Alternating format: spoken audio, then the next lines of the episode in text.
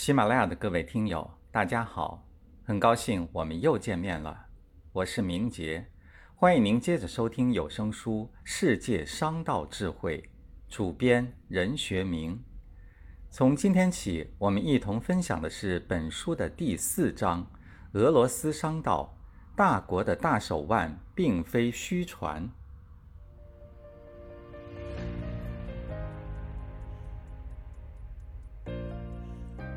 俄罗斯富豪雅库鲍夫斯基曾一语道破商机：“我不知道怎么赚钱，但我知道怎样找到生意机会。”俄罗斯是世界上版图最大的国家，地跨欧亚大陆。俄罗斯当年曾是风光无限的北极熊，敢与美国一争高低，可见其综合实力。尽管近年来俄罗斯在政治上和经济上遭受了严重打击，似乎已渐渐褪去往日大国的神采，但是瘦死的骆驼比马大，俄罗斯的大国生意经还是值得我们研究和借鉴的。今天我们一同分享的是本书的第一节：一半是野人，一半是圣人。作为世界上版图最大的国家。俄罗斯曾辉煌过，也曾经衰落过。当古埃及人、古巴比伦人以及中国人和希腊罗马人的祖先在创造着他们的文明和幸福的时候，俄罗斯人的祖先斯拉夫人还难以从我们现在业已发现的考古文物与原始文献中找到其存在的证据。一直到了大约公元一世纪，俄罗斯人的祖先。东斯拉夫人才开始建立俄罗斯历史上的第一个国家——基辅罗斯。这个伟大民族的最初宿命是命运多舛的，它不仅经受了东欧平原上狂风暴雪的肆虐，而且还不断受到外敌的入侵，最终被成吉思汗的孙子拔都灭掉。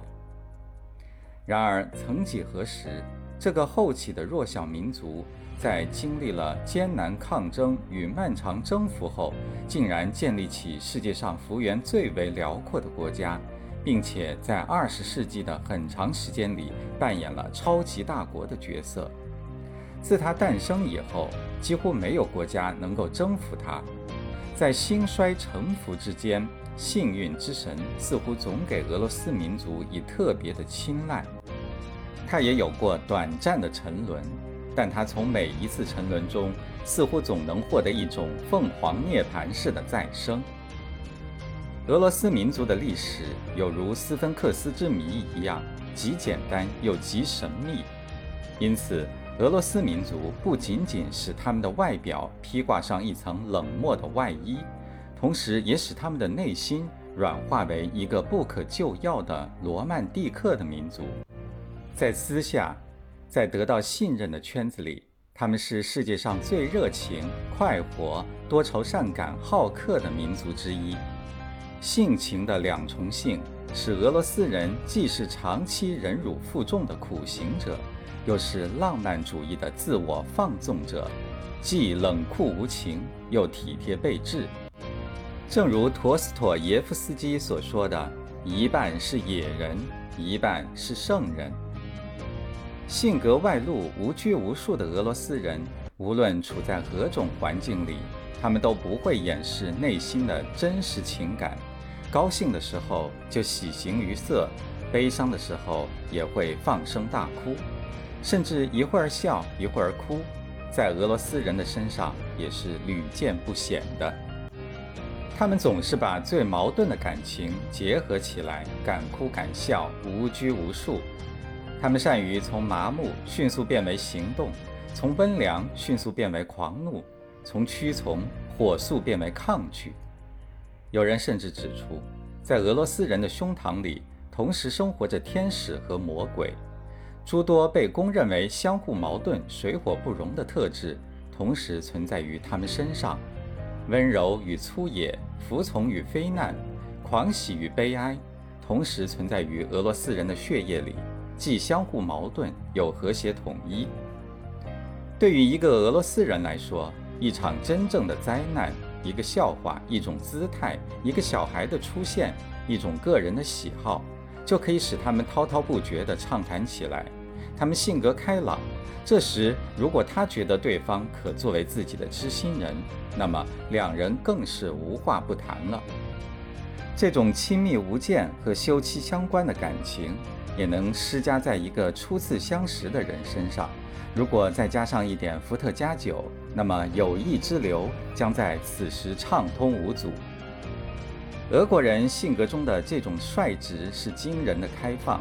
这使他们比复杂的法国人或拘谨的英国人更像他们自己。为此，俄国人把这叫做胸襟坦荡，并且一直为之自豪。俄罗斯人是不拘自我和容易变换的矛盾人，他们常常在真我的时空里自由驰骋。自古以来，人们所常常描写的著名的，但也声名狼藉的开阔的心胸。被算作俄国人最突出的特性之一，而俄国人的这种开阔的心胸，往往能够使他们一家从寒冬转到酷暑，从南极移到北极。例如，托尔斯泰的《复活》中，聂赫留道夫公爵轻率决定抛弃自己逍遥自在的生活，去追随一个名声不佳的被流放的姑娘。就是一个为人们所熟悉的著名例子，但这些在俄罗斯人自己看来并不足以构成冲突，因为这些矛盾性格都不是装出来的，都是率性而为。在俄罗斯人浪漫主义的心灵里，容不下虚伪。即使一个狡黠的商人开始谈判时，他或许一门心思只在盘算如何从你身上捞取最大的利润。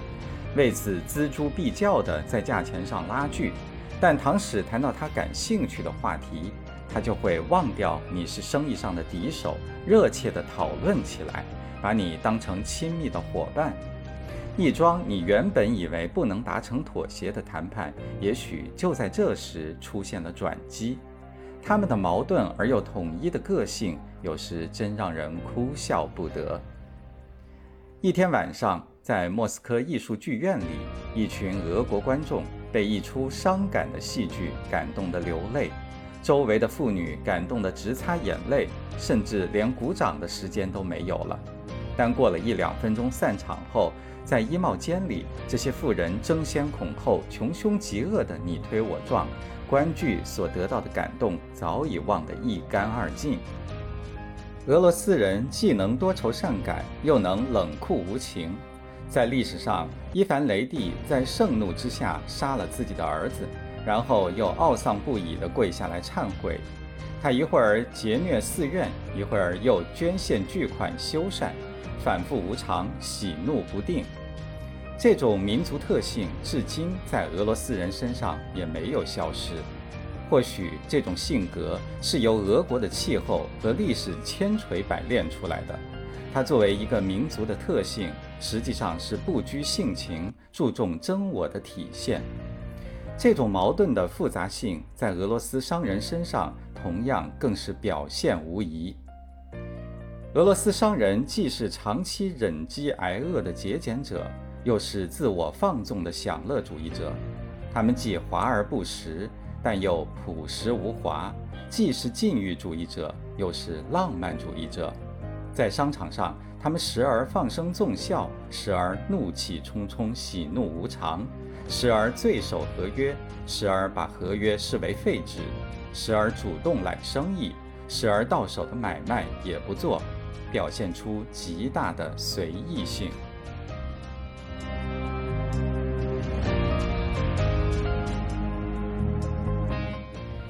喜马拉雅的各位听友。刚才您收听的是有声书《世界商道智慧》第四章：俄罗斯商道，大国的大手腕并非虚传。